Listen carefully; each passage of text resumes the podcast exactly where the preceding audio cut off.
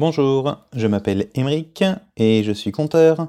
Installez-vous car aujourd'hui j'ai une histoire à vous raconter.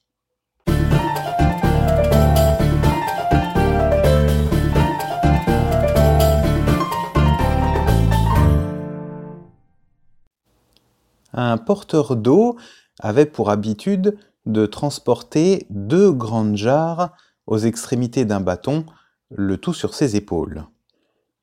L'une des jarres était fêlée et systématiquement perdait presque la moitié de l'eau contenue au cours de chaque voyage, alors que l'autre euh, était impeccable et conservait donc toute son eau jusqu'à la maison du maître. Cette situation a duré pendant deux ans.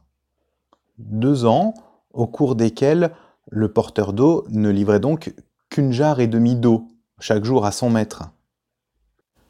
Évidemment, la jarre sans défaut, elle, était très fière de sa performance. Elle parvenait à remplir sa fonction du début à la fin du voyage, sans faillir, sans perdre une goutte. Mais la jarre fêlée se sentait honteuse de son imperfection. Elle était démoralisée de ne pouvoir accomplir finalement que la moitié de sa tâche. Un matin, alors que le porteur d'eau était en train de la remplir à la source, la jarre prit la parole. Je me sens coupable et je te prie de m'excuser. Mais pourquoi? demanda le porteur d'eau. De quoi as-tu honte?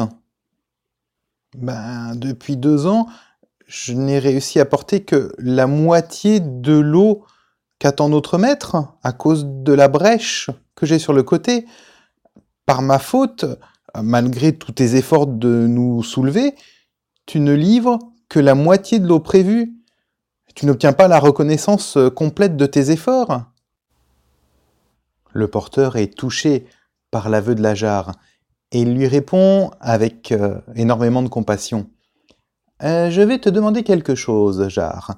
Tout à l'heure, quand nous reprenons le chemin du retour, je veux que tu observes les fleurs qui poussent sur le bord du sentier.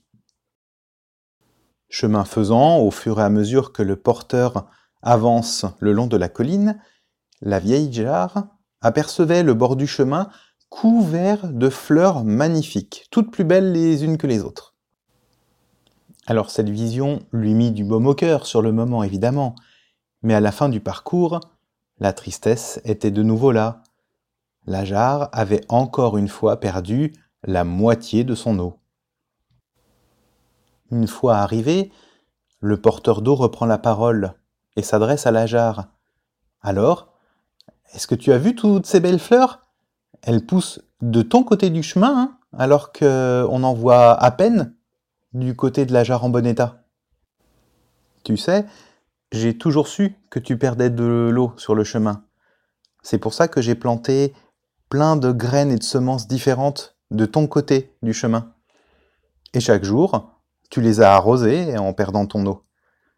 Alors euh, grâce à toi, j'ai pu pendant ces deux dernières années cueillir de magnifiques fleurs qui ont décoré énormément de tables. Et euh, sans toi, jamais je n'aurais trouvé des fleurs aussi fraîches, aussi gracieuses, aussi colorées et aussi odorantes. Et c'est donc ainsi que la jarre ébréchée apprit qu'elle apportait elle aussi sa part de bonheur dans la vie.